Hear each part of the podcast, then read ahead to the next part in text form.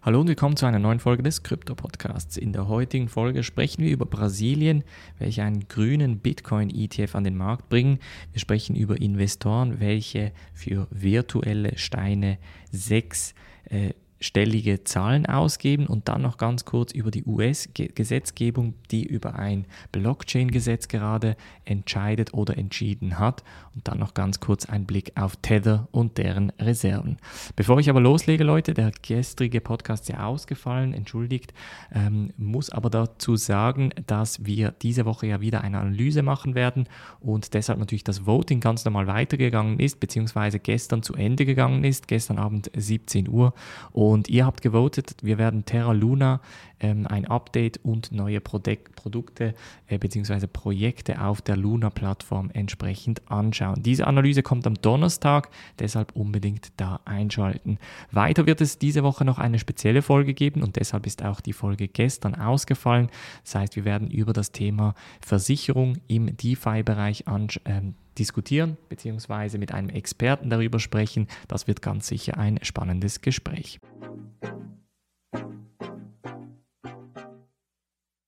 Springen wir in diese erste News Story und zwar geht es um einen grünen Bitcoin ETF, der in Brasilien an den Start geht.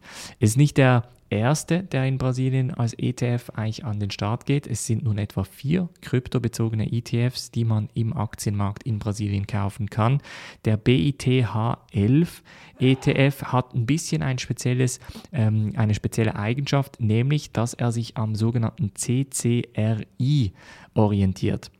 CCRI ist die Cryptocarbon Ratings Institute, das ist eine Institution, die, sind, die sitzen in Deutschland, ich glaube sogar in München, und die machen jährlich oder regelmäßig einen Bericht über den Stromverbrauch von Bitcoin und basierend auf dem geben sie auch Möglichkeiten, wie man diese Kohlenstoffemissionen bzw. woher sie kommen und wie man sie entsprechend neutralisieren kann. Das heißt, dieser Bitcoin-ETF hat das Ziel, entsprechend diese Kohlenstoffemissionen von Bitcoin-Investitionen zu neutralisieren produzieren. Ich glaube, genau solche Produkte braucht es. Es braucht sie vor allem aber eben für die Medien, denn die Medien schlachten natürlich jedes Mal diese Story aus, dass Bitcoin bzw. Kryptoprojekte extrem viel Strom brauchen und dass Proof of Work eben nicht nachhaltig ist.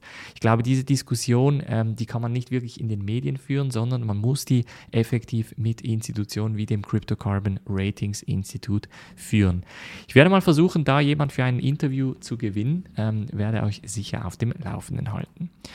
Als nächste News Story sprechen wir über Ether Rock. Das haben vielleicht einige von euch schon gehört und zwar geistern diese Steine, sind virtuelle Steine, die als NFT gehandelt werden im NFT-Space herum und wurden zum Teil bis zu 135.000 US-Dollar äh, verkauft. Das, oder das Spezielle an diesen Ether Rocks ist, dass es ein NFT-Projekt ist, das noch vor den CryptoPunks auf den Markt gekommen ist. Also vor den CryptoPunks 2017 gab es bereits diese Ether Rocks.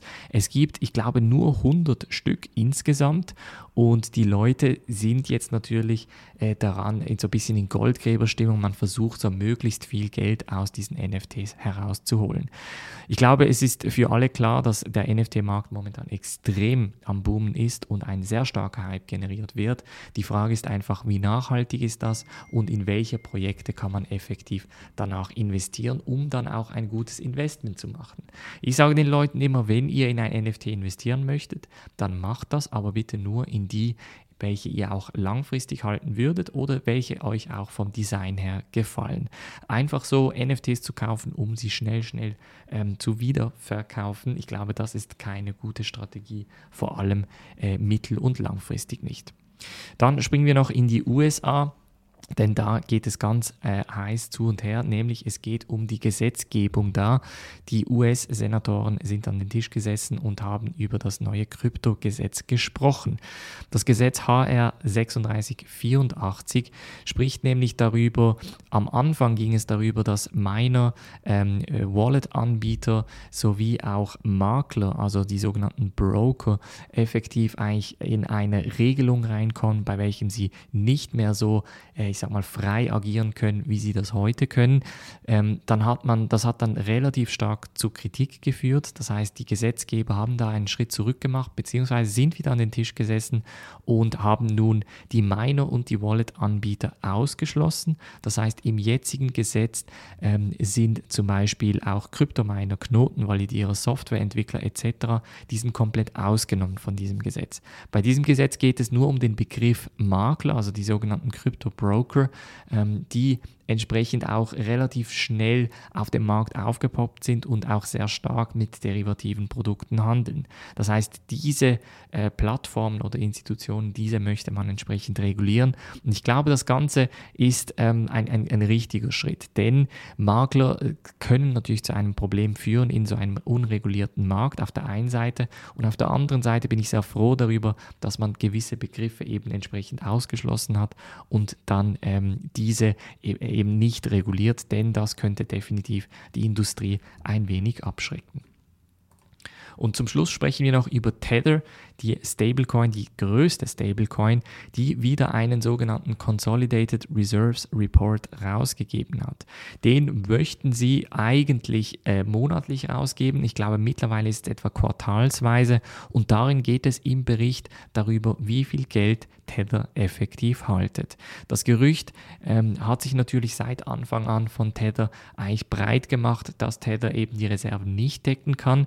Ein, vor allem ein, ein Begriff, der, ähm, ich sag mal, auf Unbehagen stößt, ist der, der Begriff von Cash and Cash Equivalence, also quasi effektives Cash, das heißt in US-Dollar, und Cash Äquivalent.